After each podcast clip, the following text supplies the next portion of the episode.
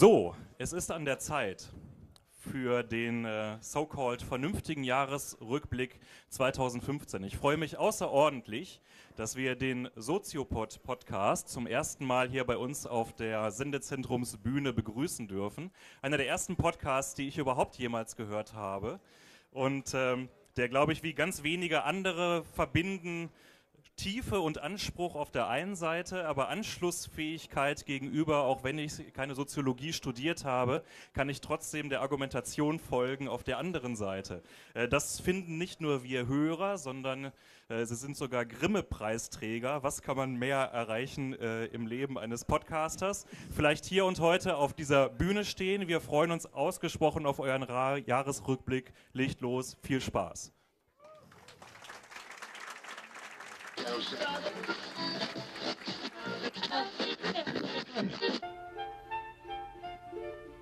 It was a very good year. It was a very good year. Das war überhaupt das beschissenste Jahr seit 1949.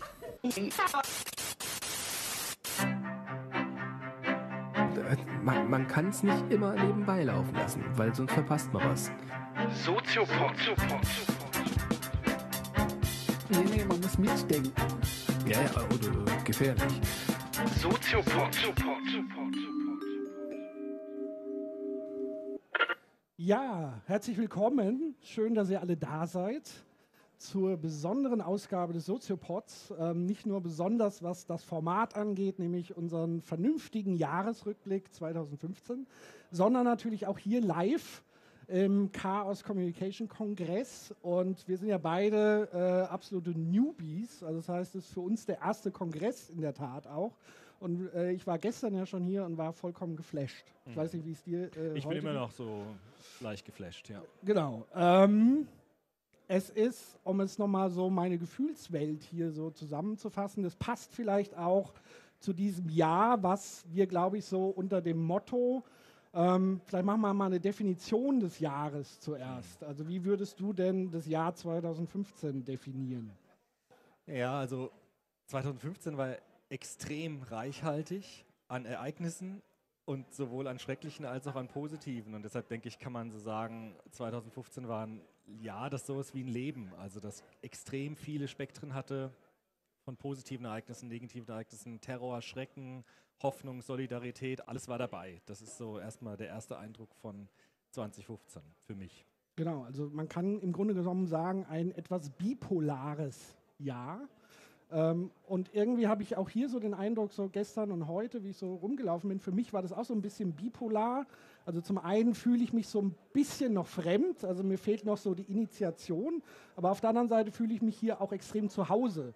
Ähm, weil so diese Atmosphäre, die hier rüberkommt, so diese, diese Grundhaltung entspricht, glaube ich, auch unserer Grundhaltung so ein bisschen einer freien, offenen, pluralistischen Gesellschaft, ähm, die für Frieden und Freiheit sich einsetzt. Und das gefällt mir sehr, sehr gut. Und auch diese Sharing-Kultur, die hier stattfindet, ähm, dieses Non-Kommerzielle, ähm, da fühle ich mich zu Hause. Aber immer noch so ein bisschen so der Außenseite, so ein bisschen. Aber lass uns äh, einsteigen in das Jahr, in dieses Jahr. Und ähm, da haben wir auch mal, äh, um euch abzudaten, ähm, ein paar Einspieler vorbereitet, um euch zu verdeutlichen, was da so geschehen ist. Vielleicht vorab ein Disclaimer. Wir werden natürlich nicht alle Ereignisse dieses Jahres zusammenfassen. Ähm, dafür waren es viel zu viele, sondern wir wollen uns konzentrieren auf die Ereignisse, die uns jetzt als Soziopod-Team besonders äh, bewegt haben. Und äh, da fangen wir natürlich an mit der Klammer, die sowohl Beginn und Ende des Jahres ein Stück weit dominiert hat.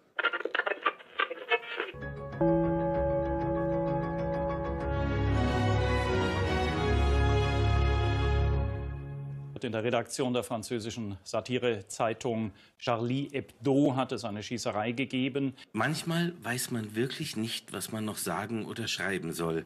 Wie die Staatsanwaltschaft bestätigte, wurden mindestens elf Menschen getötet. Es gab zehn Verletzte hier. Glaubt ihr wirklich, dass diese allmächtige Gottesgestalt so unfassbar arrogant, strunzdoof und humorlos ist wie ihr? Nach den Angaben waren zwei maskierte Männer mit einem Raketenwerfer und einer Kalaschnikow in die Redaktionsräume eingedrungen. Das sind derart viele Ungereimtheiten, da muss sich die Presse nicht wundern, dass ähm, Verschwörungstheorien quasi automatisch entwickelt werden. Warum ist das so? Bereits 2001 war auf die Zeitung ein Brandanschlag verübt worden, nachdem die Zeitung provokante Mohammed-Karikaturen veröffentlicht hatte. Ich äh, hoffe, dass die Konsequenz ist, dass die Leute äh, jetzt äh, sich radikalisieren und Satiriker werden. Der Islamische Staat hat seinen Wahnsinn in einem neuen Video bekundet. Es zeigt, wie die Terroristen eine unschätzbar wertvolle Sammlung aus 3000 Jahre alten Statuen und Skulpturen zerstören. Die Terrormiliz IS hat in Syrien erneut eine kulturhistorisch wertvolle Stätte zerstört. Die Extremisten haben in der von ihnen besetzten historischen Stadt Palmyra einen 2000 Jahre alten Tempel gesprengt. Palmyras gut erhaltene Ruinen aus den ersten Jahrhunderten nach Christus gehören zum Weltkulturerbe der UNESCO. Bei ihrem Angriff auf ein Museum im irakischen Mosul nutzten die Kämpfer Leitern, Hämmer und Pressluftbohrer, um jedes einzelne der antiken Kunstwerke in tausend Einzelteile zu zerschlagen. Nach Augenzeugenberichten sollen die IS-Kämpfer erst Anfang der Woche die öffentliche Bibliothek in Mosul gestürmt und anschließend mehr als 10.000 Bücher und seltene Manuskripte verbrannt haben. Seitdem der Islamische Staat Teile Syriens und des benachbarten Irak kontrolliert, entledigt er sich nach und nach allem, was nicht der IS-Interpretation des Islam entspricht. Dazu gehört auch, Kunstwerke wie diese zu zerstören oder zu verkaufen.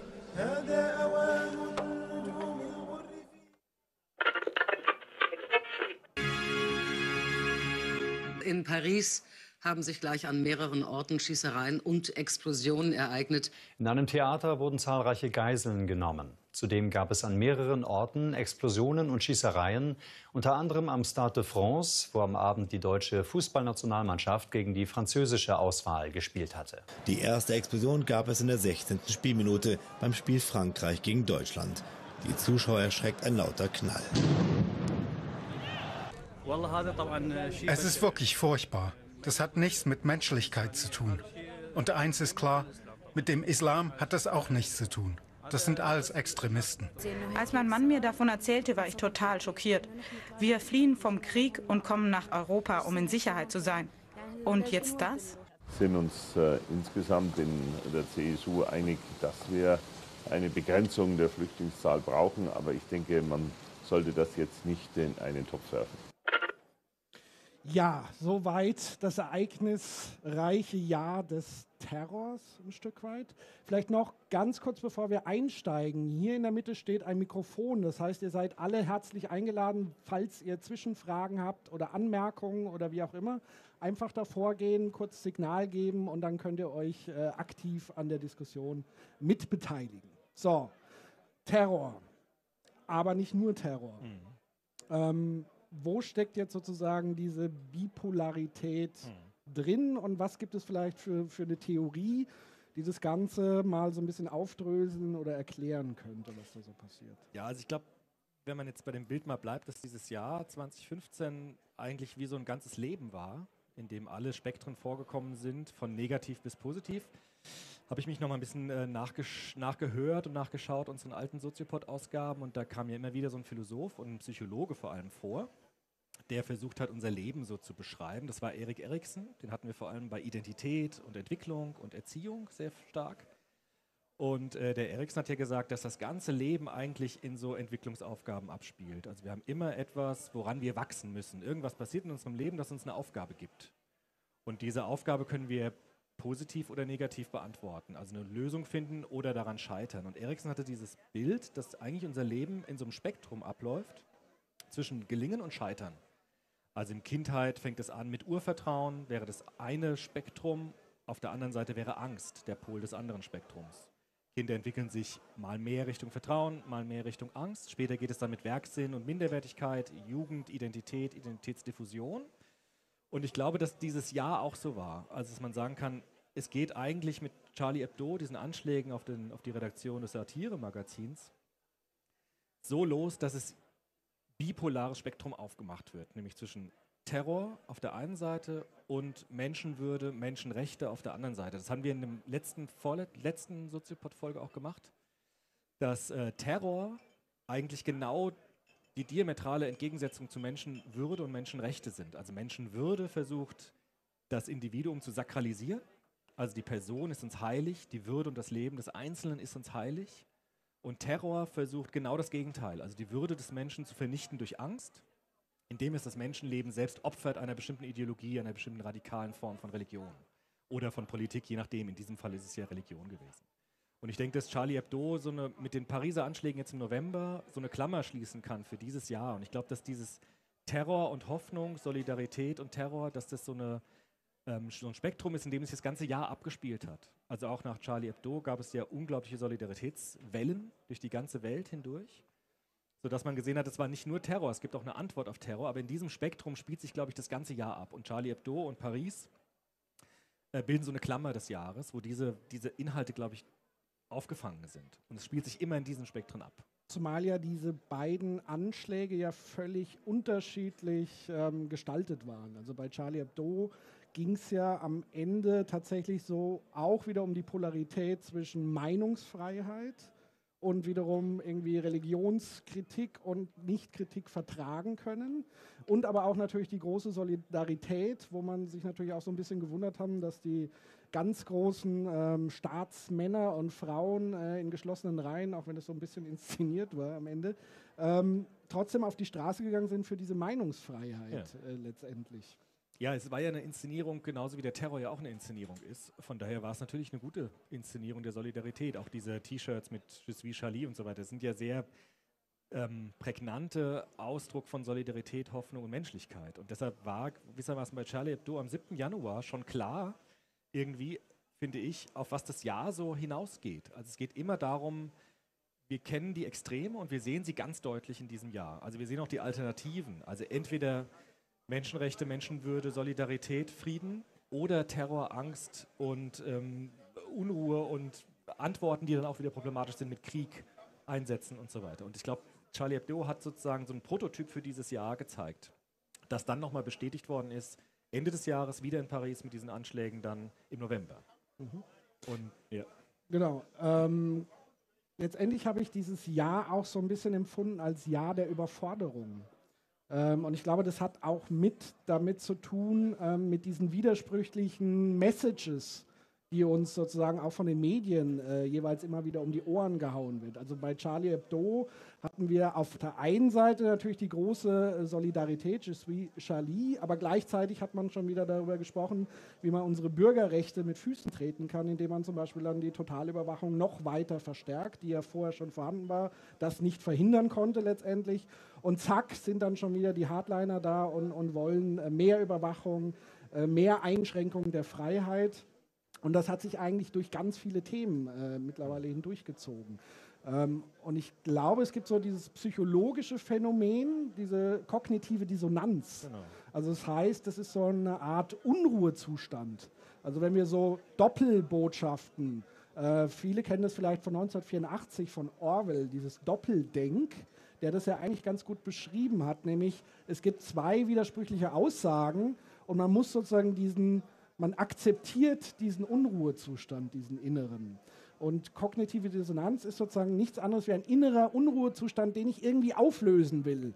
Und da gibt es eigentlich verschiedene Strategien, das zu tun. Eine Strategie wäre, ich entscheide mich ganz klar für die eine Seite. Also ich entscheide mich, wenn es jetzt zum Beispiel geht um das Thema Flüchtlingsfrage, ähm, wir schaffen das oder wir schaffen das nicht. Das sind also Doppelbotschaften, die uns entgegenprallen und wir müssen uns jetzt sozusagen entscheiden ein Stück weit oder wir werden dazu gedrängt, eine Entscheidung zu treffen.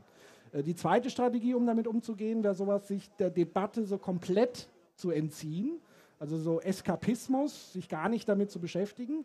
Und das dritte ist tatsächlich so dieses Doppeldenk, also sich zu arrangieren mit einer hochkomplexen, widersprüchlichen, paradoxen Welt.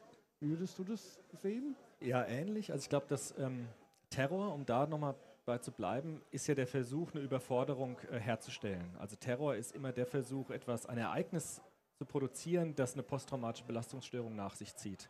Darüber haben wir ja auch im Soziopod viel gesprochen. Und posttraumatische Belastungsstörungen sind dadurch gekennzeichnet, dass ich ein Ereignis nicht verarbeiten kann, dass es mich sozusagen überfordert, strukturell überfordert. Das kann man auch kognitionspsychologisch gut erklären, woran das liegt, dass man es nicht verarbeiten kann und so weiter. Und ich glaube, dass Terror genau versucht, so einen Überforderungszustand herzustellen, sodass man dann Menschen in die Bipolarität hineintreibt. Also wie du es eben gesagt hast, entweder schlagen wir genauso zurück oder wir entziehen uns dem Diskurs, weil Psychologen sagen immer, das schlimmste, der schlimmste Zustand, den Menschen haben können, ist Hilflosigkeit. Dass ich nicht mehr weiß, was richtig und falsch ist, dass ich nicht mehr weiß, wie ich handeln kann, was ich tun kann. Und äh, Menschen sind immer bereit, was anderes auszuhalten als Hoffnungslosigkeit, weil das ist das Allerschlimmste. Deshalb ist es vielleicht leichter, sich sogar zu radikalisieren, leichter auf einfache Antworten dann aufzuspringen, um Hauptsache dieser, dieser Hoffnungslosigkeit äh, aus dem Weg gehen zu können. Und Terror versucht genau das, also Hoffnungslosigkeit herzustellen, sodass Menschen dann wieder äh, extrem darauf reagieren, weil sie extrem darauf reagieren müssen, weil sie diesen Zustand nicht aushalten. Und das ist diese perfide Strategie von Terror. Und das hat man bei Charlie Hebdo sehr gut gesehen, dass es gleich schon wieder extreme Antworten auch gab an den Spektren, auch an den sozialpolitischen Spektren. Aber das fand ich eben interessant, dass, dass man eben nicht so stark darauf reingefallen ist, sondern Solidarität die Antwort war und Schweigen und ähm, Trauer und Aushalten dieser Hilflosigkeit. Das fand ich gerade an Paris extrem beeindruckend, dass man nicht sofort in Aktionismus, sondern erstmal äh, Ruhe Schweigen und Aushalten. Und das ist äh, psychologisch auch, finde ich, genau das Angesagte. Wobei das natürlich beim zweiten großen Anschlag, äh, der ganz frisch ist, nicht so ganz gelungen ist. Also Da aus meiner anders, Sicht. ja. Also da hattest du dann äh, so Typen wie äh, Matusek oder auch Herrn Söder, äh, die da gleich mal so ein bisschen auf die Kacke gehauen haben. Also da gelang das mit diesem Stillsein erstmal nicht so ganz. Zumindest bei uns. Ich glaube, bei Charlie Hebdo war die Illusion noch da, das trifft nur die, die wirklich irgendwie im Fokus von solchen Menschen sind, also irgendwelche Satiriker und so weiter. Und Paris, zweiter Akt im November, hat dann gezeigt, äh, es ist Terroristen vollkommen egal im Grunde, wer das ist. Es geht einfach nur darum, äh, Traumatisierungen herzustellen durch wahlloses Töten und Terrorisieren. Und das, glaube ich, hat nochmal eine stärkere Hoffnungslosigkeit oder so eine, so eine Hilflosigkeit hervorgerufen, weil man plötzlich gemerkt hat, ich kann mich überhaupt nicht schützen. Also selbst wenn ich nie was gegen irgendwie äh, gegen diese Menschen gesagt habe, kann ich trotzdem Opfer werden. Und das ist nochmal eine weitere Steigerung dieser Traumatisierung durch Terror. Und ich glaube, deshalb war November nochmal anders als Januar. Oder mal eine Steigerung quasi. Ja, und was ich wirklich spektakulär finde, ähm, gestern gab es einen Podcast mit Frank Rieger und Thilo Jung, den habe ich mir gestern Abend noch irgendwie reingezogen. Ähm, da hat Frank Rieger ja auch irgendwie gemeint, so von wegen der Terror an sich, die Tat, die ist ja statistisch gesehen so minimal, also du kommst wahrscheinlich eher beim Fahrradunfall ums Leben als beim Terroranschlag. Aber diese Narrative, die da gestrickt werden und medial uns permanent um die Ohren gehauen werden, die erzeugen ja im Grunde genommen genau dieses Gefühl, die sie wollen. Ähm, und es gibt da einen wunderbaren Cartoon, ich weiß nicht, ob ihr den kennt, ähm, so, was ist das beste Mittel gegen Terror und dann irgendwie so Glotze abschalten. Also gar nicht hinhören, aber das wäre ja dann auch wieder Eskapismus ein Stück weit. Kann man sich überhaupt diesem Terror, auch diesem konstruierten Terror, medial konstruierten Terror überhaupt entziehen? Also ich weiß nicht, ob, das, ob man Tipps haben kann, wie man das macht, aber ich fand in Paris im Januar oder jetzt auch im November ganz schön, einfach sozialwissenschaftlich sich anzuschauen, was Menschen tun. Und was Menschen da getan haben, war ja erstmal nicht nach Rache zu schreien oder nicht nach den Politik. teilweise. Teilweise, okay. Aber was man jetzt auch in den Medien stark gesehen und gehört hat, war jetzt nicht der Aufruf nach Rache. Oder der Aufruf, äh, wir müssen jetzt in den Krieg ziehen sofort. Oder irgendwie diese Menschen da. Ähm, Beim ersten. Und beim zweiten fand ich eigentlich auch, weil ich, weil was man, aber was man gesehen hat, war, dass die Menschen eigentlich äh, was ganz altmodisches gemacht haben. Sie haben äh, äh, Andenken gehalten an die Opfer. Also sie sind hingegangen, haben Kerzen angezündet, haben Plätze besucht, sind äh, schweigend davor gestanden. Also sie haben ähm, sozusagen sowas wie Andenken gemacht. Und das ist, finde ich, eine sehr ähm, reife Haltung, mit sowas umzugehen. Also nicht sofort in den Aktionismus und den Konkretismus, nannte es Adorno, dass man sofort versucht, was zu tun, um dieser Hilflosigkeit auszuweichen, sondern wirklich versuchen, das auszuhalten, dass etwas passiert ist, was man noch nicht verarbeiten kann und sich auch die Zeit zu nehmen, bevor man jetzt nach äh, irgendwelche Pläne auf den, äh, ruft oder einen Aktionismus auf den Plan ruft. Und ich finde, das konnte man sehr schön sehen, wie die Menschen reagiert haben. Also sie haben ähm, Stille gehalten und dort einfach eine, eine Pause gemacht. Also wirklich so einen Moment gehabt, wo es, wo mal nichts passiert ist, wo wirklich nur Schweigen da war. Und das finde ich ganz interessant. Das hat äh, so ein äh, Philosoph gesagt, ähm, Friedrich Wilhelm Graf, der hat gesagt, an, an solchen Momenten ist das Einzige, was man wirklich tun kann, heißt Schweigen präzise zu artikulieren.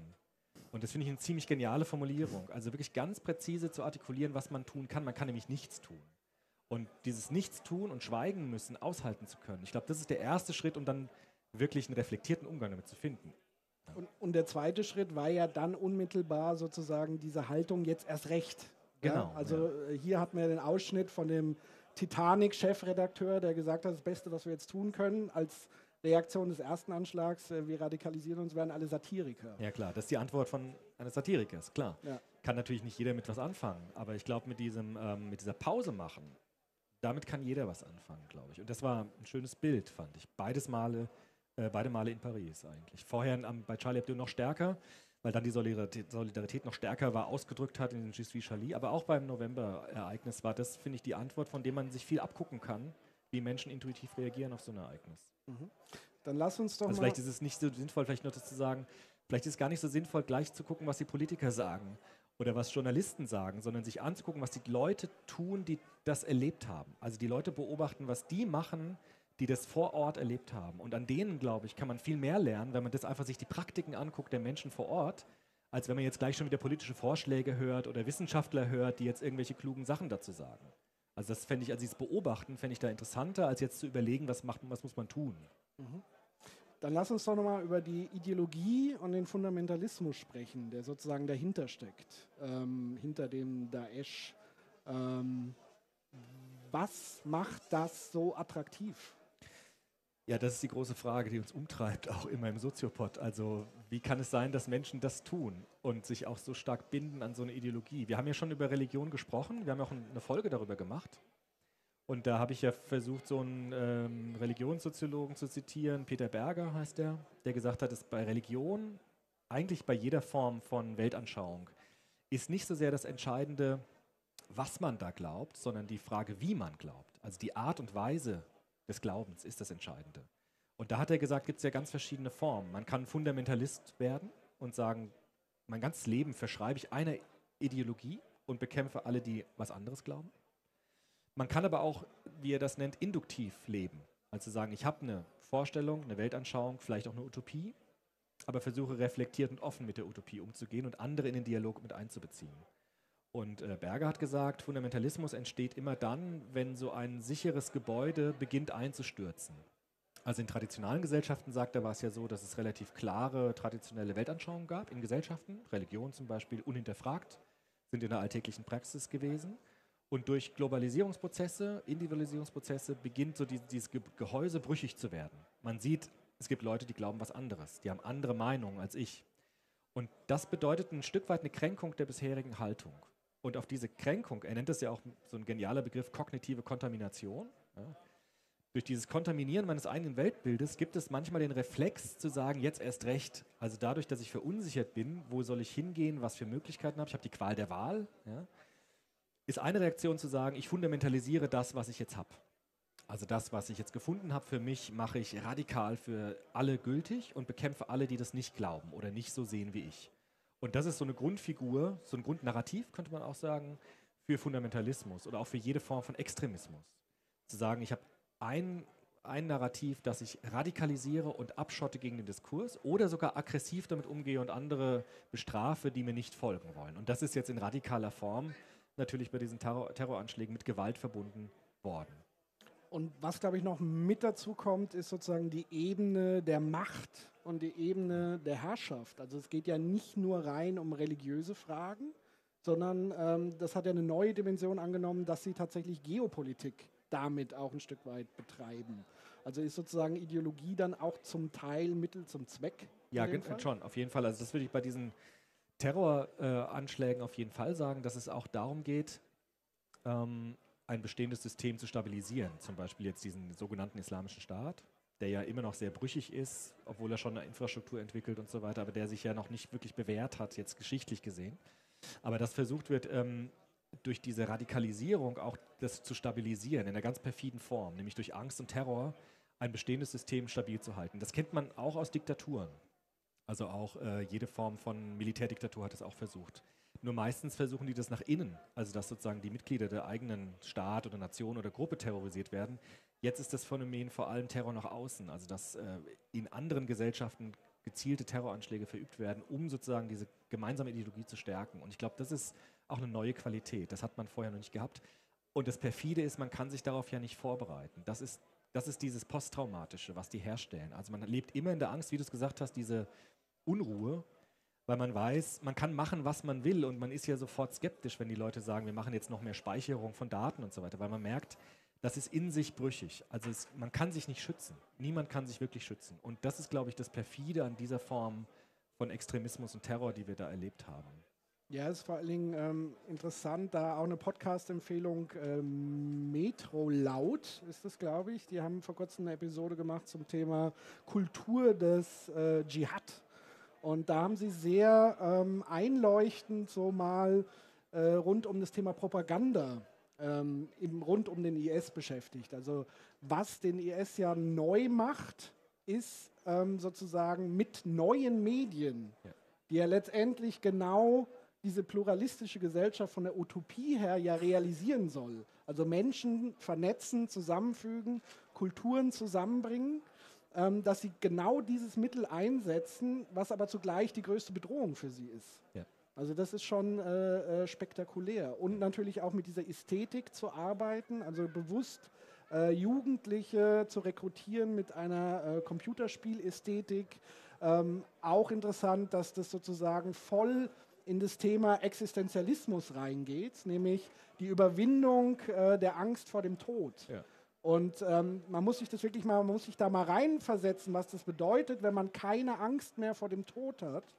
Ähm, das bedeutet, ich habe auch vor allem anderen nicht mehr Angst, weil es sozusagen das ist die größte Angst des Menschen letztendlich. Das macht es wahrscheinlich auch nochmal so perfide ja. und, und interessant. Ja, also das kann man vielleicht auch sagen, weil du gefragt hast, wer, wer fühlt sich angezogen? Das ist ja auch die große Frage jetzt der Soziologie oder auch der Erziehungswissenschaft, also meiner Disziplin. Also wie kommt es dazu, dass Jugendliche das wollen? Ja? Also wie in dem Trailer eben gesagt hat, ihr glaubt doch nicht ernsthaft, dass das jetzt ins Himmelreich führt oder dass eure Vorstellung äh, so idiotisch ist, dass ihr glaubt, dass ihr dafür wirklich auch belohnt werdet, dass ihr das macht. Und das ist schon eine extrem interessante Frage, die eigentlich bisher noch niemand richtig beantworten kann. Also warum kommt es dazu, dass junge Menschen äh, sich davon angezogen fühlen. Es gibt da bestimmte Vorschläge, mit Desintegration zu argumentieren. Also sind vor allem Biografien, die äh, wenig Zukunftsaussichten haben, die relativ Exklusionserfahrungen haben aus der Gesellschaft. Aber das stimmt ja mittlerweile auch nicht mehr. Also es sind ja auch mittlerweile gebildete Menschen, also die wirklich auch integriert waren, die sich äh, diesem Terror anschließen wollen. Und das ist tatsächlich eine offene Frage. Also man weiß immer noch nicht genau, äh, warum, also ich, ich finde, ich habe noch keine überzeugende Antwort gefunden, warum das, äh, warum das geschieht. Man könnte jetzt auch sagen, die sind irgendwie auf der Sinnsuche. Aber irgendwie reicht es auch nicht, weil Sinnsuche kann man auch anders ausleben als so. Ja? Und deshalb auch diese existenziellen Fragen. Natürlich haben das auch Menschen nach dem Tod, nach dem Sinn, Bedeutung meines Lebens. Aber dass das so radikal wird, dass man bereit ist, andere Menschen dafür wirklich umzubringen und zu terrorisieren, das ist irgendwie schwer zu erklären. Ja? Aber vielleicht können wir da auch nochmal mit euch drüber diskutieren oder so, ob ihr die Ideen habt. Mhm. Ähm, wenn wir jetzt an die Auswirkungen des Ganzen denken, weil da kommt ja noch eine Komponente dazu, die unmittelbar darauf gefolgt ist. Ähm, und dazu habe ich auch noch mal einen Einspieler, ähm, was sozusagen auch noch mal eine explosive Mischung in, in diesem Jahr tatsächlich war. Wir schaffen das. Wir müssen es schaffen, aber ich bin ganz fest davon überzeugt, dass wir das schaffen. Das hält auf Dauer keine Gesellschaft aus. Stellen Sie sich erst mal vor, dass wir das schaffen werden und dann kann man das auch schaffen und das können wir auch mit mir schaffen wollen. Wir können nicht mehr. Wir haben nicht nur unsere Grenze erreicht, sondern wir haben sie überschritten. Stellen Sie sich mal vor, wir schaffen es nicht, dass man das schafft. Das hat ja keinen Sinn, denn man kann mit Willen sehr, sehr viel schaffen und wir schaffen das, schaffen das, schaffen das. Wir schaffen das, schaffen das, schaffen das. Wir schaffen das, schaffen das, schaffen das. Wir können nicht die ganze Welt bei uns aufnehmen. Wir schaffen das, schaffen das, schaffen das. Weg mit dem Asylrecht. Grenzen zu. Wir schaffen das, schaffen das, schaffen das. Also das werden wir schaffen. Jetzt alle miteinander. Wir schaffen das, schaffen das, schaffen das. Wogegen wir größte Vorbehalte und Bedenken haben und da werden wir uns in der Berliner Koalition sträuben bis zur letzten Patrone, liebe Freunde, und niemals nachgeben. Wir schaffen das. Es läuft. Ich mache mir keine Sorge. Ich bin ganz fest davon überzeugt, dass wir das schaffen.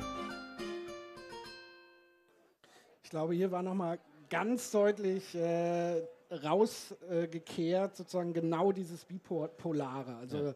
Und vor allen Dingen unter einer Partei ja. oder zumindest Schwesterparteien, so wie sie sich zumindest nennen. Ähm, das macht doch die Leute auf Dauer tatsächlich auch verrückt und führt es nicht tatsächlich auch zu diesen Prozessen, die Radikalisierung in unserem Land stattfindet. Also wir hatten nie so viele Anschläge auf Asylbewerber, äh, Asylheime etc. Ähm, wie nach diesen Botschaften auch ein Stück weit. Ja. Wie würdest du das bewerten? Ja, also ich würde auch da wieder dieses bipolare Modell gut anlegen können. Also es gibt auf der einen Seite eine riesige Solidarität mit Flüchtlingen, auch wird ja immer wieder betont, auch zu Recht, dass es so viele freiwillige Helferinnen und Helfer gibt. Auf der anderen Seite brennen auch äh, Heime für Flüchtlinge. Also wir haben auch da wieder beide Extreme in diesem Jahr erlebt. Und ich glaube, die Politik ist auch ein Stück weit hilflos, wie sie mit diesem, wo sie sich in diesem Spektrum positionieren soll. Also ich glaube, dieser, dieser Vorstoß von Merkel hat hier gewissermaßen so eine Flanke eröffnet für alle anderen aus der Schwesterpartei, die dann so da reinstoßen. Und ich glaube, in diesem Spektrum sich zu verordnen als jemand, der handlungsleitend ist, also der jetzt auch Handlungsverantwortung hat, ist halt, glaube ich, unglaublich schwierig, weil ähm, solche Radikalisierung machen erstmal hilflos. Ja? Also ob man, ist die Frage, wie man das jetzt bewertet, ob man das als Kontamination bewertet, so wie das viele machen, die dann auch zum Teil aggressiv reagieren und gewalttätig, ob man das als Bereicherung bewertet, wie das andere tun, die sagen, wir haben sowieso ein Problem mit äh, Leerstellen und so weiter.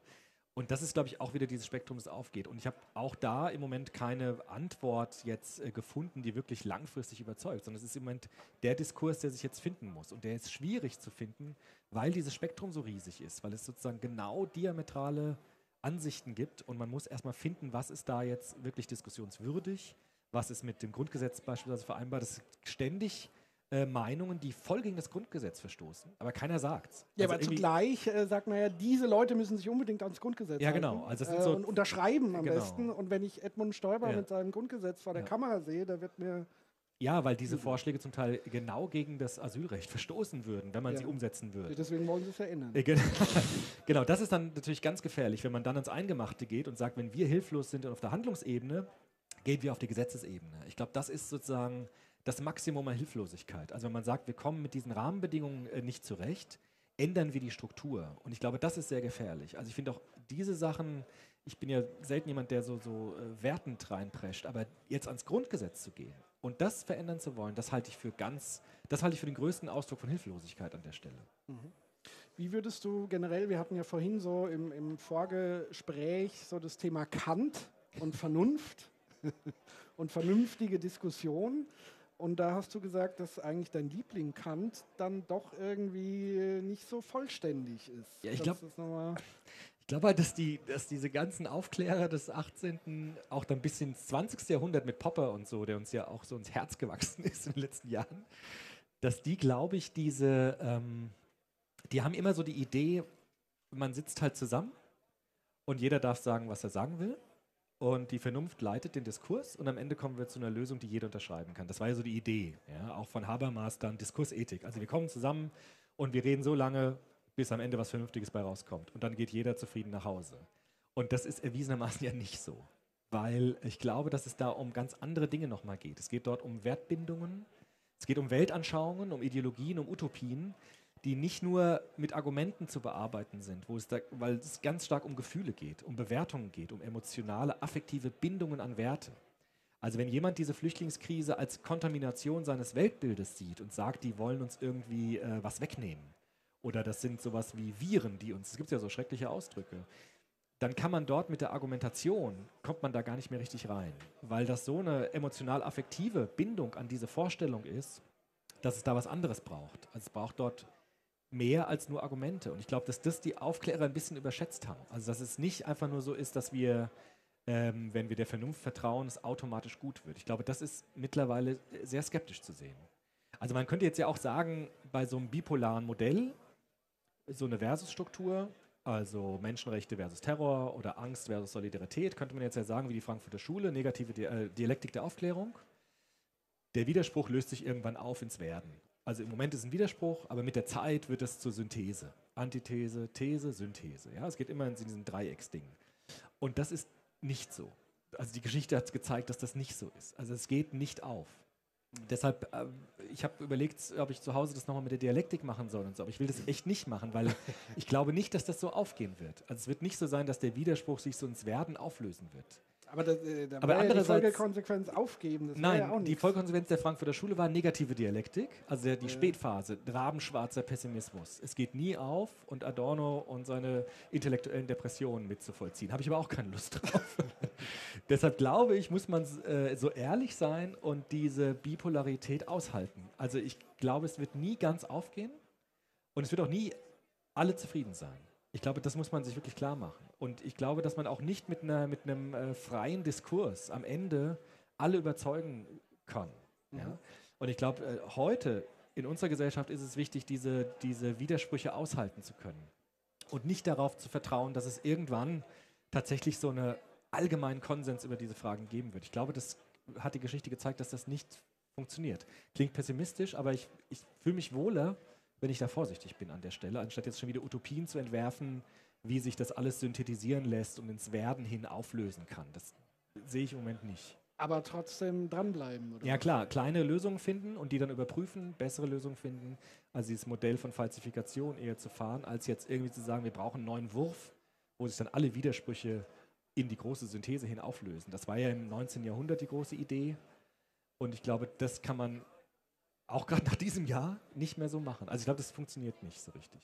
Und kann es vermutlich auch äh, nicht tun ähm, aufgrund unserer Medienlandschaft ein Stück weit. Also wie Medien funktionieren. Also ähm, Medien sind ja in sich bipolar schon so ein bisschen. Also sie greifen ja immer die Extreme, die Sensationen heraus. Ähm, und äh, wer eine Talkshow in, im öffentlich-rechtlichen oder woanders ähm, sieht, ich glaube, in den anderen Kanälen läuf, laufen schon gar keine Talkshows mehr. Ähm, aber da ist ja dieses Konzept ganz klar. Da geht es immer um Polarisierung, um Emotionen. Und äh, ich habe, glaube ich, noch keine erlebt, wo es wirklich um eine Synthese gibt. Also, aber eigentlich müssten die Medien eine Art Mediation, steckt ja auch so ein bisschen fast schon drin im Wort, oder Moderation. Also wäre es nicht auch eine Aufgabe der Medien, so ein Stück weit den Diskurs ähm, mitzugestalten und zu moderieren und genau da eher die Schwerpunkte zu legen? Das weiß ich, weiß ich nicht. Also müsste man, das müsst du eigentlich sagen, als Medienfachmann. Also ich glaube, dass Medien auch diese, diese Widersprüchlichkeit darstellen müssen. Also ähm, wirklich ähm, möglichst, böses Wort, objektiv, ja, gibt es nicht, aber möglichst äh, breite Spektren abbilden von diesen Diskussionen. Ich glaube, das ist wichtig. Also möglichst umfassend, ausgewogen darzustellen. Ohne jetzt versuchen, wir bauen jetzt einen Rahmen, wo wir diskutieren können. Das ist auch wichtig. Aber ich glaube, erstmal ist es wichtig, diese, diese Widersprüchlichkeit wahrzunehmen. Und auch wirklich den Leuten den, den Mut zuzusprechen, das auszuhalten. Also ich glaube, das ist wirklich die Aufgabe, zu sagen, nicht die schnellen Lösungen jetzt irgendwie zu suchen, auch nicht irgendwelchen Leuten nachzurennen, die glauben, sie hätten schnelle Lösungen, sondern diese Widersprüchlichkeit erstmal auszuhalten und kleine Schritte zu gehen. Ich glaube, das ist, finde ich, das Einzige, was angemessen ist der Situation, auch jetzt mit dieser aktuellen politisch, politischen Situation. Also dieses Aushalten von im Moment keine Lösung zu haben, das können sich die Politiker halt nicht leisten. Also niemand würde das sagen. Ich weiß nicht, wie es wird. Ich habe noch keine Lösung. Wir müssen weiter überlegen. Das sagt keiner. Aber ja, ich glaube, aber das, das, das, sagt aber auch niemand, weil die Medien Ja. den sofort Klar, zerfetzen. ja würden genau, das ist ein. Problem. Das ist ein Problem. Ja. Also ich sehe das schon, dass äh, zumindest äh, unsere öffentlich-rechtlichen ein Stück weit auch einen Bildungsauftrag haben. Und Bildung bedeutet für mich eben genau in diese Ecke zu gehen des äh, Habermaschen Diskurs. Also schon versuchen, möglichst viele Spektren der Meinungen nebeneinander zu stellen und sie ins Gespräch kommen zu lassen. Aber das findet einfach nicht statt, weil letztendlich kein Krawall dann äh, in dem Maße stattfindet, der am Ende für Quote sorgt. Ja, ich glaube auch, dass dieses, also die Medien sind immer noch, finde ich, auch gerade bei den öffentlich-rechtlichen, sind noch so auf einem, wir spielen mal vernünftigen Diskurs. Also gibt es eine Moderatorin oder Moderator, der spielt halt seine Rolle als Mediator oder als ähm, ja, Moderator einer Diskussion. Mehr schlecht als recht. Mehr schlecht als recht manchmal. Und es gibt äh, Menschen, die spielen Politiker und versuchen Lösungen irgendwie darzustellen oder so. Und es ist einfach so ein Schauspiel. Und ich glaube, viele sehen, dass es ein Schauspiel ist und glauben dem auch nicht mehr. Auch zu Recht, weil man merkt, das sind Rollen, die angenommen werden. Und ich glaube, dass Politiker sich das vielleicht nicht leisten können, zu sagen, ich habe keine Lösung. Aber vielleicht können es andere Leute. Also vielleicht geht es auch nicht so darum, Argumente immer wieder sich auszutauschen, also immer wieder sich um die Ohren zu hauen, was ist das für und wider einer bestimmten Position, sondern bei diesen Fragen nach Werten und Weltanschauung haben wir auch im Vorgespräch eben diskutiert, geht es nicht nur um Argumente, sondern um Narrationen, also um Geschichten. Also ich muss mir selbst einen anderen plausibel machen können, wie es dazu gekommen ist, dass mir dieser Wert besonders wichtig geworden ist. Dass mir diese Meinung besonders wichtig geworden ist, sodass ich verstehen kann, wie der andere zu seiner Haltung gekommen ist. Anstatt immer nur möglichst pseudo-objektiv Argumente sich um die Ohren zu hauen. Aber dafür, für die Zeit, dass man sich den Menschen wirklich widmet in seiner Entstehungsprozess seiner Werte, dafür ist das Format einfach ganz falsch. Weil in diesem Format Talkshow geht es einfach nur um, den, um das Auseinandersetzen von Argumenten. Aber die, diese tieferen Erzählungen, Geschichten, biografische Geschichten auch, die, da kommt man ja gar nicht hin.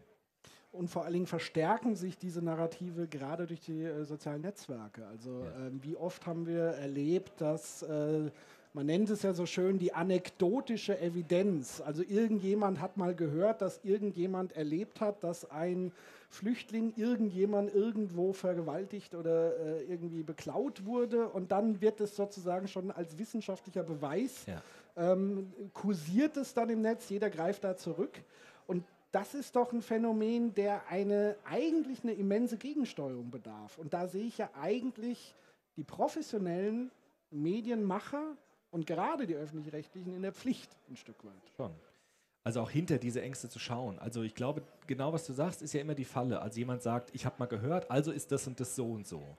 Und ich glaube, das ist ja so ein, so ein Kurzschluss. Also sagen, ich habe mal gehört und deshalb habe ich die und die Meinung, müsste man sozusagen klein arbeiten, als zu sagen, ich habe das und das gehört und das weckt die und die Ängste in mir zum Beispiel. Das wäre eine ganz andere Ebene.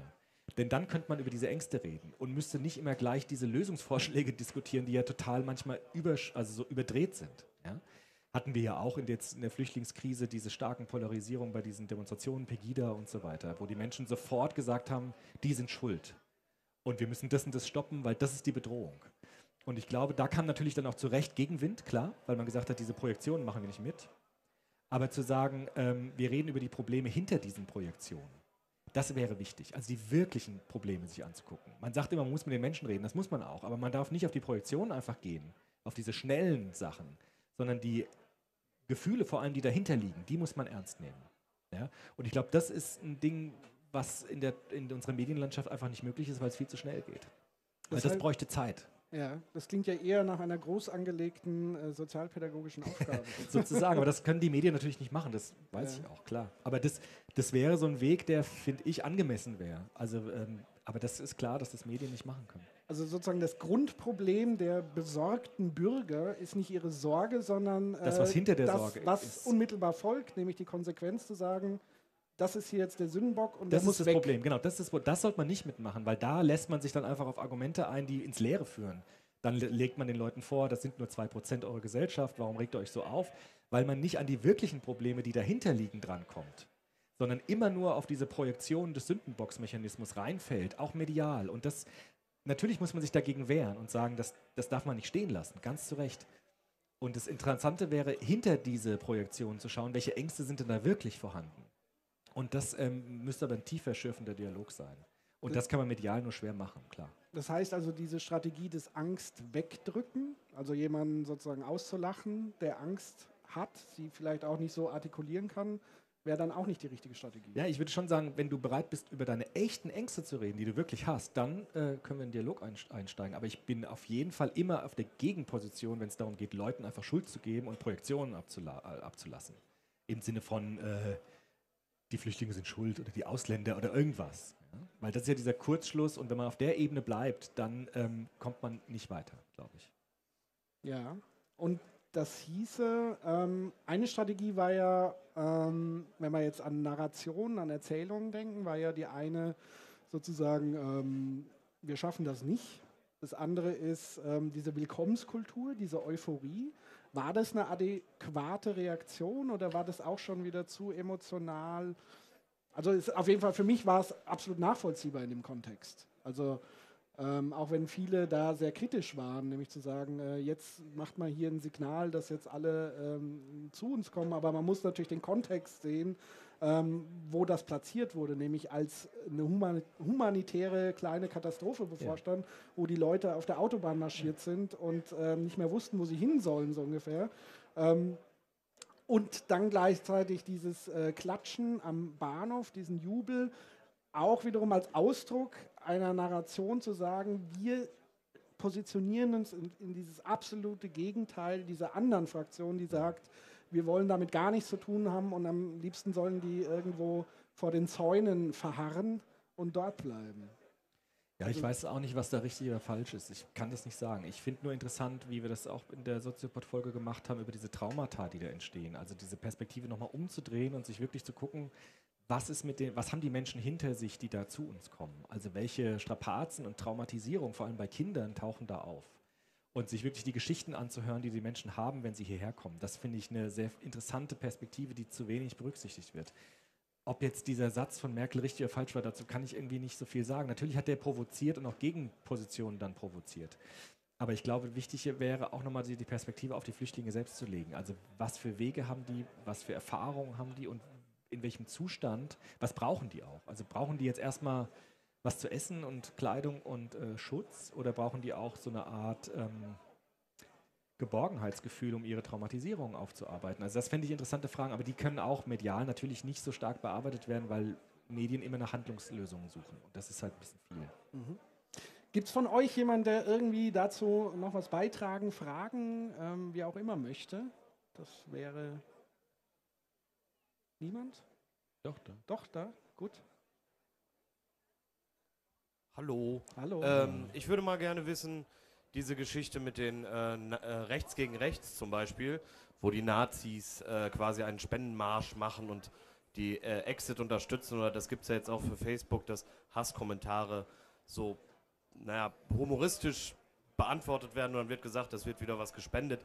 Ist das dann auch so eine Sache, die nicht zwangsläufig da ein ähm, bisschen dafür sorgt, dass der Dialog wieder anfangen kann? Oder geht das schon in die richtige Richtung? Das war jetzt eben so, das waren jetzt die großen Gegenpositionen, aber es gibt ja noch so ein bisschen Abstufung. Da würde ich gerne was zu hören. Mhm. Ich kenne das Phänomen nicht so gut. Vielleicht kann, kannst du was. Kann ich was dazu sagen? Also ich finde das, äh, diese Aktion, äh, grundsätzlich finde ich das einen schönen Hack äh, letztendlich. Also was da passiert, vielleicht muss ich dir auch nochmal erklären, was da war. Also ähm, man hat, glaube ich, Spenden eingesammelt für jeden Meter oder Kilometer, die Rechte marschiert sind, wurden, wurde gespendet sozusagen in Aussteigerprogramme. Also man, man hat sozusagen das instrumentalisiert und das finde ich eigentlich ein sehr cleverer Hack. Äh, letztendlich, um das Ganze äh, ein Stück weit ins Absurde auch für die Rechten zu führen. Also das würde ich grundsätzlich als kreative Idee äh, die völlig gewaltfrei auch auf kommunikativer Ebene stattfindet, wunderbar. Also gerne mehr solche kreativen Ideen, würde ich jetzt persönlich ähm, ja, klar. Sagen. Ich auch. Also vielleicht nochmal bei dem Spektrumbegriff. Ähm, Spektrum heißt ja, es gibt äh, zwei Pole gewissermaßen und dazwischen findet alles an Zwischentönen statt. Das heißt ja nicht, dass es nur Extreme gibt, sondern es gibt ja gerade in diesem Spektrum ganz verschiedene Zwischenpositionen. Ich glaube nur, dass medial in diesem Jahr 2015 ganz stark diese Pole beleuchtet worden sind. Also wir haben ganz stark diese Extremen gesehen und wenig von diesen Zwischentönen erlebt. Das ist, glaube ich, das Problem. Ich finde, ähm, also gegen rechts sich zu positionieren, ist immer wichtig, dass man sagt, ganz klare Stellung zu beziehen, wenn irgendjemand unter Projektionen leiden muss, die Menschen haben. Was ich jetzt gemeint habe, waren tatsächlich solche Aussteigerprogramme eher wie Exit und so weiter, die sich dann mit den Biografien von Menschen beschäftigen, die dazu gekommen sind, so extrem zu werden. Und da, glaube ich, geht es darum, sich nochmal diese Wertbindungsnarrationen anzuschauen. Also wie kam es dazu oder welche Erfahrungen, welche Einstellungen haben mich dahin geführt und dann wirklich tief in diese Ängste hineinzugehen. Das meinte ich jetzt mit diesen, eher mit diesen Aussteigermodellen, dass man sich positioniert gegen rechts, da gibt's ja, ist ja der Kreativität keine Grenzen gesetzt. Das kann man ja auf ganz unterschiedliche Art und Weise machen. Würde ich auch begrüßen. Mhm. Ich habe das auch gesehen, im, war im Fernsehen mal ein Bericht drüber, über dieses ja. Ding. Ja. Und vielleicht an der Stelle auch nochmal hingewiesen auf äh, meinen Lieblingskommunikationsexperten äh, und Philosophen ähm, Paul Watzlawick, ähm, der eigentlich eine ganz einleuchtende Theorie für dieses Phänomen jetzt auch ganz aktuell geliefert hat, nämlich seine Kommunikationsaxiome. Und eines davon ähm, ist, äh, Kommunikation findet immer auf der Beziehungsebene und auf der Sachebene statt. Und wenn aber die Beziehungsebene, also wenn ich kein Vertrauen habe zu dir, zu dir, zu dir, dann bin ich auch gar nicht empfänglich für die Sache. Also dann brauche ich gar nicht über die Sache diskutieren. Erst wenn ich Vertrauen zu einer Person habe, kann ich mich sachlich überhaupt auseinandersetzen. Und deswegen sind diese Fronten auch oft verhärtet und deswegen sind vor allen Dingen die Diskussionen in den sozialen Netzwerken, wo man sich untereinander gar nicht kennt, sondern nur das Profil hat, so hart und prallen so hart aufeinander, weil es keine Beziehungsebene gibt. Und deswegen wird es auch keine Synthese auf der Sachebene geben. So, wo mich mal eure Meinung interessiert, ist das Verhalten von Frau Merkel dieses Jahr. Also mir ging es so, ich stand bis vor dem Jahr eigentlich sehr, ja, eher kritisch ihr gegenüber. Und jetzt geht es mir nach dem, was sie dieses Jahr so gesagt hat, mit von wegen, wir schaffen das und allem so, geht es mir eher so wie Holgi, dass ich sagen kann, sie ist in diesem Jahr zu meiner Bundeskanzlerin geworden. Und das finde ich schon ziemlich, ja, ziemlich interessant. Wie seht ihr, wie seht ihr Ihre Stellungnahme? Ja, das ist natürlich auch äh, bipolar, ne? also äh, geht mir äh, fast ganz genauso, wobei ich da ein großes Aber ähm, hinten dran setze. Also was ich gut fand, ist sozusagen die, die Reaktion in dem Moment und sich das Berufen auf humanitäre Werte und sie anscheinend eine der wenigen in ihrer Partei ist, die das Grundgesetz wirklich nicht nur verstanden hat, sondern auch unterschrieben hat und politisch umsetzt. Das ist so das eine.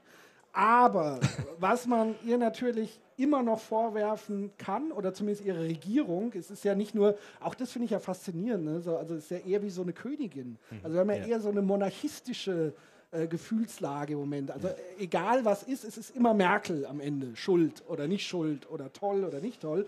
Aber der ganze äh, Staatsapparat ist so völlig... Äh, ähm, und was ich eben da kritisiere, ist erstens, die äh, Situation der Flüchtlinge, die war schon viel früher absehbar.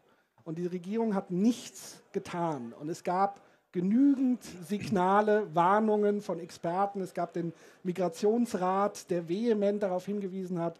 Es gab Papiere, die in den Schubladen des Innenministeriums verschwunden sind, die einfach nicht beachtet wurden. Das heißt, diese, ähm, diese Welle, Welle ist auch wieder so ein, so ein Scheißwort, ähm, diese vielen Menschen, das war absehbar, aber man hat nichts getan. Und jetzt ist sozusagen die entscheidende Frage, dieses wir schaffen das, das war eher so ein Management-Tool, also so eine mhm. Management-Toolbox, wie so ein Trainer, der sozusagen seine Leute motivieren will und erstmal so das Grundsetting schaffen will, eine Grund, einen Grundwillen, eine Grundakzeptanz. Aber jetzt ist ja die große Frage, wie soll das umgesetzt werden? Und wenn ich mich mit Leuten unterhalte, die wirklich gerade in der Flüchtlingsarbeit aktiv sind, die zum Teil einfach verzweifeln, ähm, weil diese Regierungsstrukturen völlig gegeneinander arbeiten. Also Kommunen arbeiten gegen Landebene, gegen Bundesebene. Es gibt keine Vernetzung der Hilfsmaßnahmen. Es sind zum Teil so abstruse Situationen, dass es äh, Flüchtlingsheime in Flüchtlingsheimen mit verschiedenen Trägern gibt, die Leute nicht untereinander kommunizieren, die Helfer werden nicht geschult, nicht begleitet, es gibt keine Supervision und natürlich muss man auch sehen, diese Helfer, die jetzt so engagiert sind, die kommen ja auch an ihre Belastungsgrenzen bis zum Rande an Burnout und um die wird sich dann letztendlich auch nicht gekümmert. Also das heißt, da muss jetzt sehr schnell noch was nachkommen, äh, dass ich am Ende dann wirklich sagen kann, ja, das ist äh, meine Kanzlerin ich finde halt diesen Begriff meine Kanzlerin schwierig, weil ich mag das nicht, dass, ähm, also ich fand eigentlich Merkel ganz gut, weil sie den Pathos rausgezogen hat aus der Politik. Ich fand das eigentlich sehr angenehm. Wir hatten so einen pathetischen Kanzler davor, den Schröder, der so mit seinem Charisma irgendwie davor noch krasser Kohl, also die ganze Person wie so ein Monarch ver verkörpert hat. Die, die Walz von der Pfalz. Genau. Und ich finde eigentlich, moderne Politik sollte das rausziehen. Also es ist mir immer am allerliebsten zu sagen, wir nehmen diesen Pathos raus. Also diese ganzen,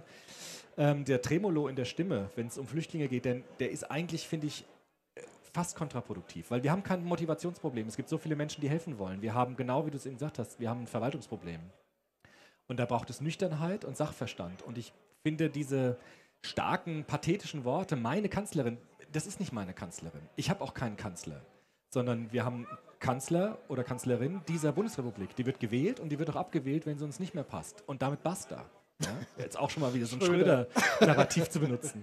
Also Kanzler sind beauftragt, Kanzlerinnen auch. Und wenn die gute Arbeit machen, werden sie wiedergewählt und wenn nicht, dann werden sie abgewählt. Und damit hört es für mich eigentlich schon auf. Und mehr will ich auch gar nicht. Wenn ich Pathos will, gehe ich woanders hin. Und deshalb würde ich auch sagen, Merkel ist nicht meine Kanzlerin. Das ist, ein, ist, für mich ein falscher Begriff an der Stelle. Ich erwarte gute handwerkliche Arbeit von ihr und wenn sie die macht, ist gut und wenn nicht, wird sie halt abgewählt.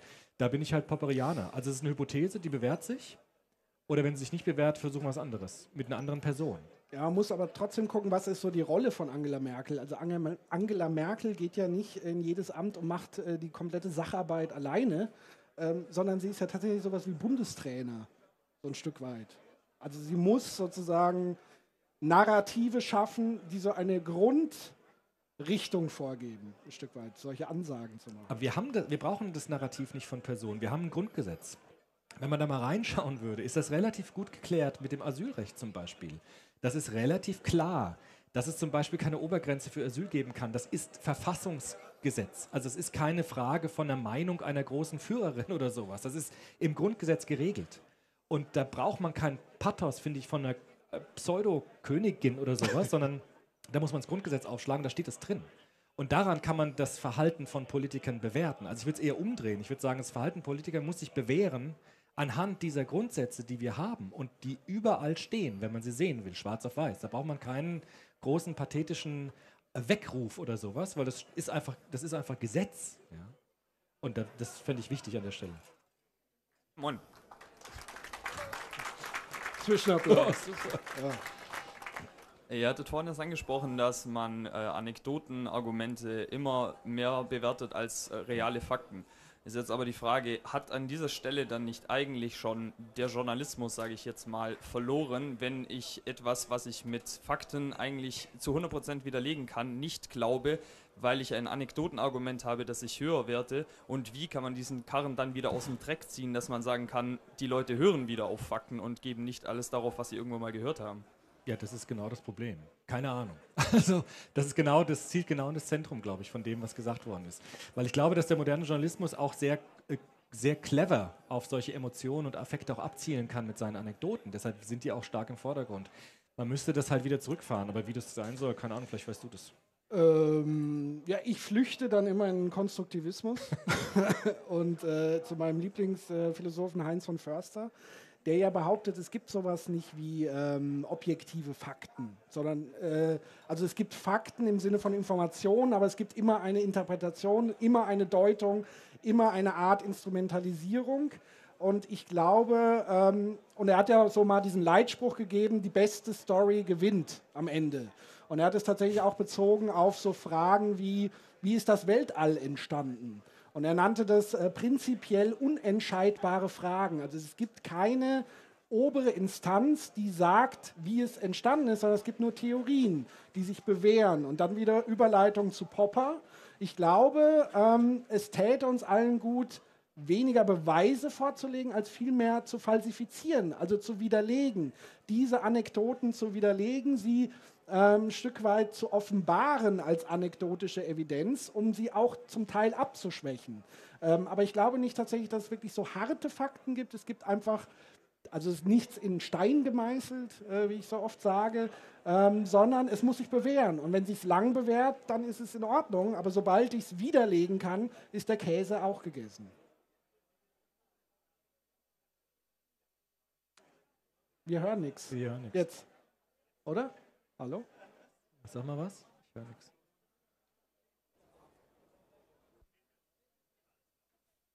Ich höre immer noch nichts. Technik? Jetzt blinkt, blinkt was. Ja. Jetzt?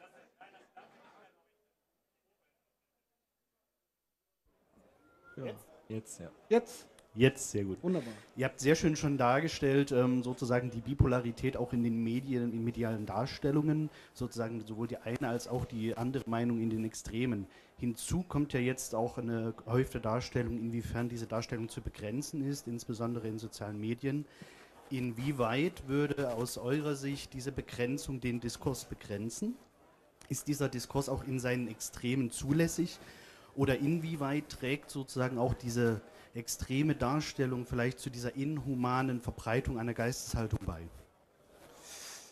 Verdammt schwierige Frage. Ich habe sie nicht ganz verstanden, die Frage, ehrlich gesagt. Kannst du es ja, noch mal, Also noch vielleicht äh, nicht nur diese, diese äh, Bipolarität in der Darstellung, sondern auch die Meinung, diese Darstellung von inhumanen Meinungen in sozialen Netzwerken zu begrenzen, so, also okay. zu filtern. Okay. wie, inwiefern ist das zulässig oder wiefern sollte man den Diskurs dort aushalten? Okay, also ich glaube, auch da liefert uns ähm, wieder das Grundgesetz ganz gute Orientierung. Also natürlich Meinungsfreiheit äh, so weit, bis es an die Grenzen unseres Gesetzes, unseres Grundgesetzes. Und dann ist natürlich alles, was mit Hass und Hetze und Gewaltaufruf zu tun hat, natürlich entsprechend äh, nicht nur zu verurteilen, sondern zu verfolgen, strafrechtlich und auch im, im Zweifel zu löschen. Also das hat dann auch nichts mehr mit Meinungsfreiheit zu tun, wie sie vielleicht eher in den USA interpretiert wird. Ähm, so sehe ich das zumindest. Äh, also ich finde es eigentlich sehr praktisch zu sagen, es gibt wirklich eine Grenze der Meinungsfreiheit. Und ich glaube, auch da ähm, kennst du besser als ich Karl Popper mit, mit seinem Toleranz. Meme, was er dazu gesagt hat. Genau, also dass man nicht die tolerieren muss, die die Toleranz vernichten wollen. Das ist, also ich würde mich genau anschließen. Auch da gibt es, also wie gesagt, es lohnt sich wirklich mal ins Grundgesetz zu schauen, weil da gibt es schon klare Antworten auf diese Fragen, weil es gibt, also Menschenrechte gelten immer nur im Kanon. Also kann, man kann nicht ein Menschenrecht rausgreifen und kann es gegen ein anderes Menschenrecht stellen. Deshalb ist auch immer diese Argumentation falsch zu sagen, naja, ich darf doch rassistische Meinungen äußern, weil das ist doch Meinungsfreiheit. Wenn dieses eine Menschenrecht gegen das andere Menschenrecht geht, dann ist es natürlich nicht zulässig, weil Menschenrechte gelten immer nur im Plural. Es gibt nicht das Menschenrecht, es gibt immer Menschenrechte und die dürfen sich nicht widersprechen. Wenn eins dem anderen widerspricht, ist es nicht zulässig. Deshalb hat die Meinungsfreiheit genau da die Grenzen, wo die Menschenwürde verletzt wird. Das ist eigentlich eine relativ einfache Rechnung. Und wenn man das mal klar gemacht hat, dann ist man aus diesem Dilemma relativ schnell draußen. Und was natürlich dann noch folgt, ähm, ist sozusagen diese Opferrolle, die ja viele einnehmen momentan, also gerade so auch aus dem rechten Spektrum, die ja sagen, es gibt so ein Diskursverbot in Deutschland plötzlich. Man darf nicht mehr seine Meinung sagen. Auch das ist natürlich völliger Quatsch. Ja? Ähm, das heißt, die verwechseln äh, Zensur mit ähm, äh, wenn jemand was sagt und ich finde es scheiße und sag ihm das. Das verwechseln die völlig. Also das kann man nicht vergleichen, zu sagen, ich verbiete dir die Meinung zu vertreten, sondern ich habe gleichzeitig das Gebot und zum Teil auch die Pflicht, dem zu widersprechen und zu sagen, hör zu, das sehe ich ganz anders und das finde ich doof, dass du das so formulierst. Und da muss man auch aufpassen, dass man da nicht in diese Falle äh, dieser Opferrolle zum Stück äh, mit reintappt. Also auch da Obacht. Okay. Gibt es noch Gibt's Fragen zu dem Komplex? Ansonsten hätte ich noch ein Thema. Ja, machen wir noch. Jetzt müssen wir auf die Zeit gucken. Wir, ja, wir haben noch eine halbe Stunde haben wir noch. Ähm, und zwar ein Thema, was ich noch mitgebracht habe, ist folgendes.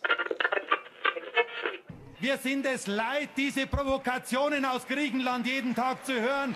Macht eure Hausaufgaben in Griechenland. Griechenland bekommt kein neues Geld, wenn es nicht seine Hausaufgaben macht. Vorher ist für Griechenland noch einiges an Hausaufgabe zu erledigen. Es wäre besser, Griechenland würde endlich seine Hausaufgaben machen. Zuerst muss Griechenland seine Hausaufgaben machen. And stick the finger to Germany and say, well, you can now solve this problem by yourself. Wo, äh, da war jetzt der, wo ist denn da jetzt der Finger gewesen?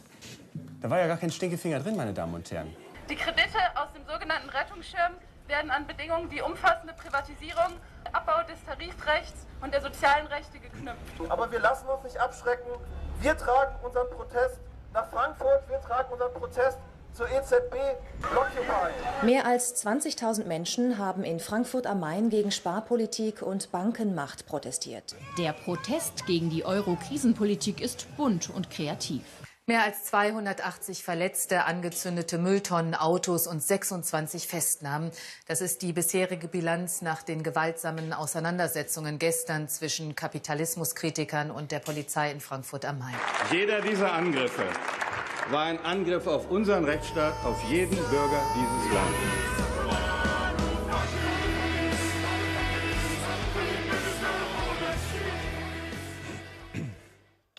Ja, der Griechenland-Komplex. Also zum einen ähm, das Thema ähm, rund um Herrn Varoufakis und seinen Finger. Das lassen wir, glaube ich mal, das hat ja jeder mitbekommen. Ähm, aber was ich sozusagen interessant finde, oder erzähl du vielleicht mal ähm, anekdotisch, ja.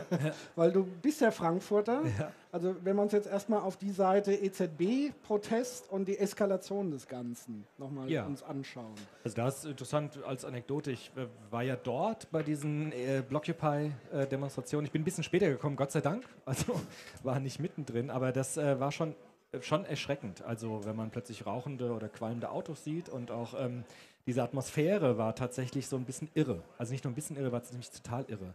Weil es auch so eine extreme Verzerrung war. Also es gab überall so neonfarbene Sprays, dann so verkohltes Plastik, es roch die ganze Zeit danach. Und ähm, da habe ich mich dann auch nochmal wirklich gefragt nach dieser, nach dieser Bipolarität Protest, Gewalt, Utopie. Also inwieweit ähm, gibt es Grenzen, auch Proteste zu äußern und Meinungen auch zu äußern. Und da fand ich, ähm, ist es nochmal aufgekommen, dieses Thema, inwieweit Protest, Gewalt, auch, auch Utopie an seine Grenzen kommt. Das war für mich da fast körperlich spürbar. Ja. Was dieser Einspieler ja auch nochmal gezeigt hat, war tatsächlich auch diese Bipolarität in der Ausformung des Protestes. Also zum einen da der bunte, kreative Protest, der ja eher quantitativ wesentlich größer war als sozusagen die Krawalle, die auf der anderen Seite stattgefunden haben. Aber der Effekt natürlich, der in den Medien zelebriert wurde, ist äh, dieser berühmte Halo-Effekt. Also diese eine Komponente überstrahlt alle anderen Komponenten und damit wurde der gesamte Protest sozusagen unter diesem Siegel ähm, dieser, dieser Krawallmacher ähm, ähm, subsumiert ja. letztendlich. Und ähm, es ist schon interessant zu gucken, weil auch da schwirren gerade so die Narrative herum, ähm, die Regierung würde sich sozusagen eher auf ähm, Linksextremismus ein Stück weit konzentrieren und den Rechtsextremismus, der gerade massiv auch stattfindet, eher so beiseite liegen lassen.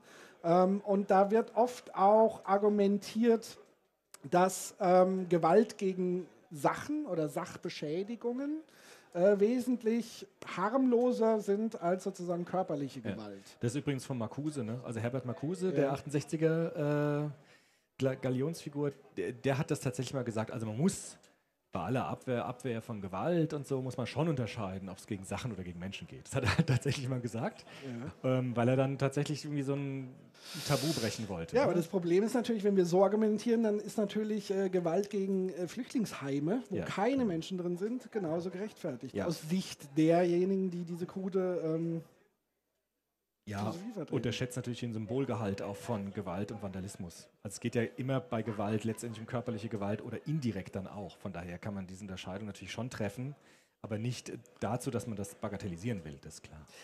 Aber ist sozusagen dann ähm, der Zweck das Entscheidende? Also die Utopie, wo du ja gesagt genau. hast, das ist der Teil.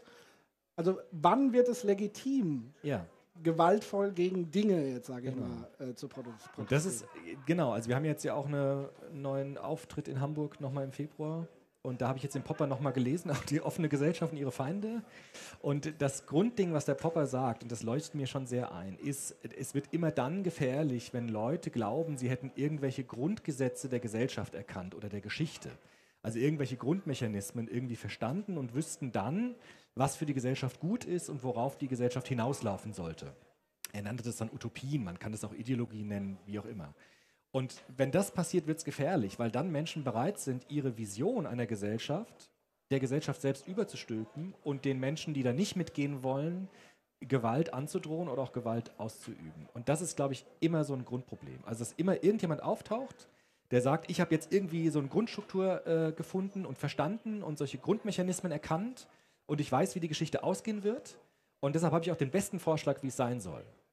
Und das ist immer ein Problem, weil der Popper würde es genau umdrehen. Er würde sagen, wenn du einen Vorschlag hast, dann musst du den Vorschlag so formulieren, dass er überprüfbar ist, ob der wirklich dahin führt, wo du hin willst.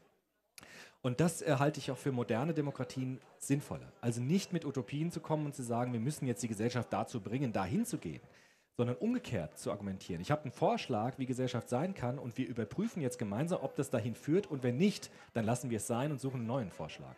Und das ist mir schon bei diesem Blockupy, auch ich habe ja mit Leuten da gesprochen, aufgefallen, die gesagt haben, naja, wir haben halt diese Idee der gerechten Gesellschaft und die ist uns so wichtig, dass wir halt das in Kauf nehmen müssen, dass vielleicht mal eine Glasscheibe kaputt geht, vielleicht auch mal ein Polizist im Krankenhaus liegt und so. Das ist jetzt halt das notwendige Übel. Aber danach, also wenn wir da sind, wo wir hinwollen, dann wird es eh keinen mehr interessieren, weil dann ist es eh viel besser als jetzt. Und das ist so ein Grundproblem. Und das also ist auch uralt, dieses Problem. Das gibt es bei Popper schon, bei Platon hat er das schon gesehen, dann über Hegel, Marx und so weiter. Das ist so ein uraltes Problem, das immer wieder auftaucht. Also jetzt müssen wir halt in sauren Apfel beißen, damit wir dann das kriegen, was wir wollen. Und das ist ein Problem. Weil ob, dieses, das, ob wir das kriegen, was wir wollen, wirklich irgendwann Wirklichkeit wird, das weiß ja gar niemand. Und auf so eine Utopie, von der niemand weiß, ob sie Wirklichkeit wird, irgendwas, irgendwas oder irgendwen zu opfern, das ist das Problem. Ja, vor allem, wir haben ja das Problem, ähm, dass es diese Utopie in der Formulierung auch noch gar nicht gibt, sondern das war ja jetzt erstmal ein Gegen Ja. protestieren, also gegen die EZB, gegen die Politik Europas, Finanzpolitik. Ähm, und da steckt noch nicht dahinter, wie sieht denn eigentlich der neue Entwurf aus? Also wir, doch, das hatten wir ja. heute Mittag auch. Also Ja. die Frage, traut sich überhaupt noch jemand ran an den Kapitalismus? Also, weil jeder sieht den Kapitalismus als alternativlos. Ja.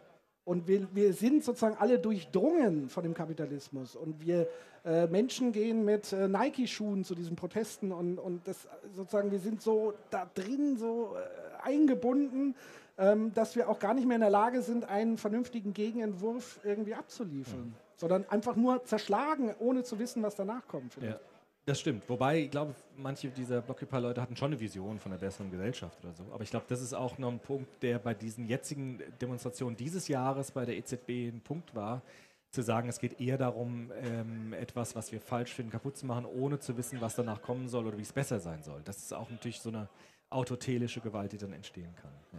Und der andere wichtige Punkt ist, glaube ich, auch, man muss das nicht nur moralisch bewerten, also die Frage nach, ist es äh, äh, moralisch vertretbar, Sachen kaputt zu machen, sondern muss das vielleicht auch mal ganz pragmatisch sich angucken, weil was passiert? Man lehnt sich ähm, gegen die Staatsgewalt, die ja ein Gewaltmonopol offiziell hat, von der Bevölkerung legitimiert, die dann einschreitet, wenn Gewalt stattfindet. Das heißt, in dem Moment, wo diese Staatsgewalt angegriffen wird, hat der Gegner schon verloren. Weil in dem Moment ist die Legitimation da, diese Gegengewalt zu beenden und niemand wird dagegen breit in der Bevölkerung vorgehen. Das heißt, es ist auch pragmatischer, es ist kontraproduktiv, Gewalt anzuwenden, sowohl gegen Menschen wie gegen Dinge, weil in dem Moment muss der Staat eingreifen als Gewaltmonopol, sofern man sich natürlich ähm, dem Grundgesetz und so weiter und, und diesem ganzen Konzept verbunden fühlt. Ja, so ist es. Habt ihr zu dem Themenspektrum noch Fragen, Anmerkungen? Seht ihr das vielleicht ganz anders? Traut sich jemand? Niemand. Okay. Letztes Thema? Letztes Thema. Ähm, ich habe eigentlich gar keins mehr. ähm, wir hatten noch so, so ähm, Ja, German Wings oder so. Äh, äh,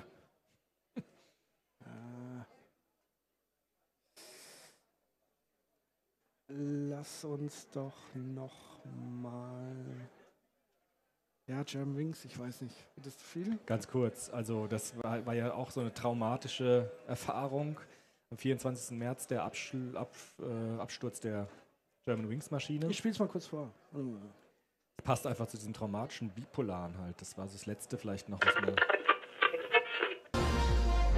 Erschütternde Nachrichten erreichen uns aus Südfrankreich. Der Absturz der deutschen Maschine mit über 140 Menschen an Bord ist ein Schock, der uns in Deutschland und der Franzosen und Spanier in tiefe Trauer stürzt. Es ist eine dramatische Wende und für die Angehörigen ein zweiter Schock.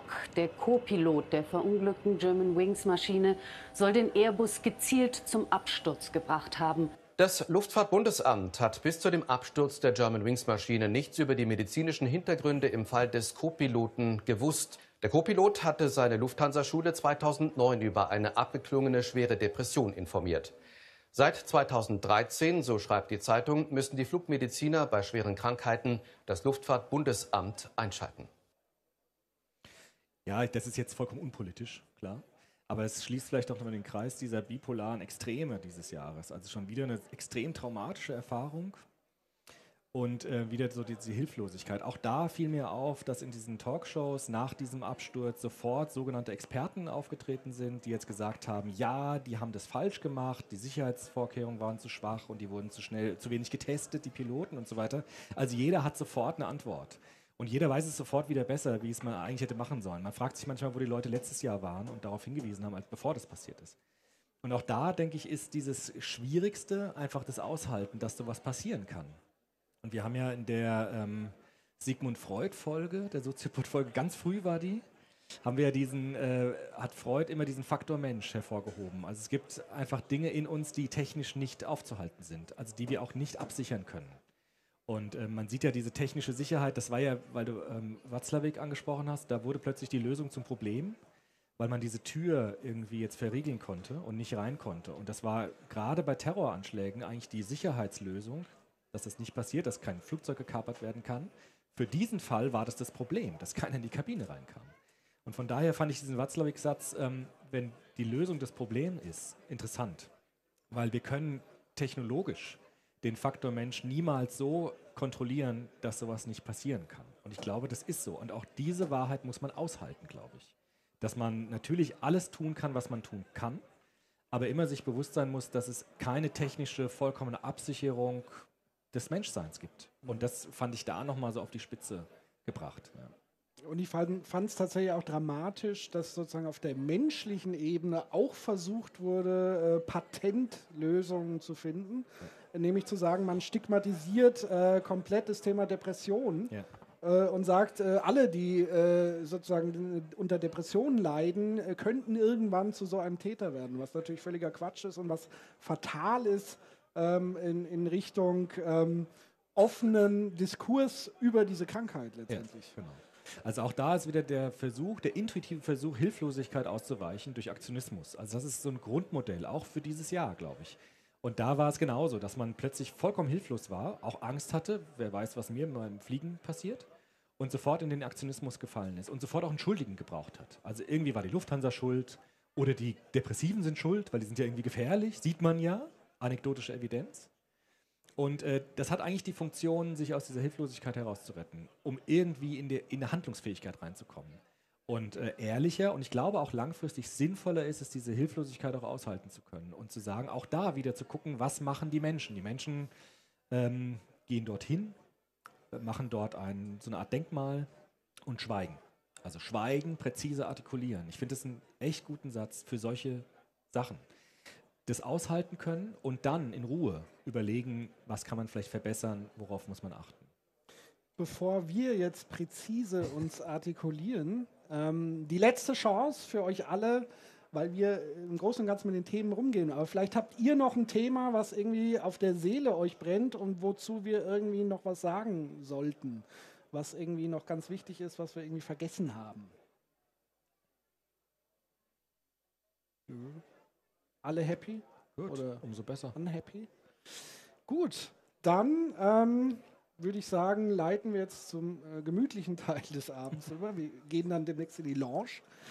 Ähm, wir bedanken uns äh, bei euch für, für die tolle Aufmerksamkeit und vielleicht noch ein bisschen äh, äh Werbung zu machen, falls ihr Lust habt auf mehr davon. Nils hat es ja gerade schon gesagt, wir sind am muss ich gucken, ich glaube am 18. Februar hier in Hamburg ähm, an der Schanze, äh, Saal 73 oder 73 heißt die Location.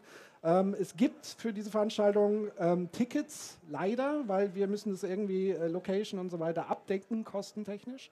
Ähm, aber da könnt ihr gerne ähm, euch sozusagen einbuchen. Und am 12.02. Ähm, sind wir nochmal in Mainz zu Gast. Ähm, da war die Friedrich-Ebert-Stiftung äh, so nett, uns sozusagen einzuladen und gleichzeitig an diesem Tag werden wir auch unser ganz druckfrisches äh, Buch prämieren, also eine Premierenfeier machen. Also auch da seid ihr dann herzlich eingeladen, äh, vorbeizuschauen. Und die Infos findet ihr auf äh, soziopod.de, ähm, Facebook, Twitter etc. pp. Ähm, vielen Dank. Danke. Danke und euch noch einen schönen Kongress. Bis bald. Tschüssi.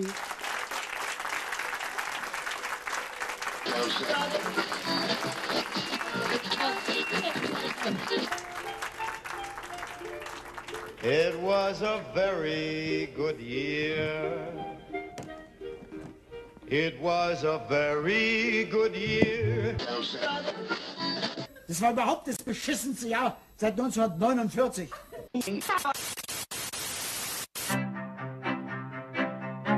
man, man kann es nicht immer nebenbei laufen lassen, weil sonst verpasst man was. Soziopod. Nee, nee, man muss mitdenken. Ja, ja, oder gefährlich. Soziopod.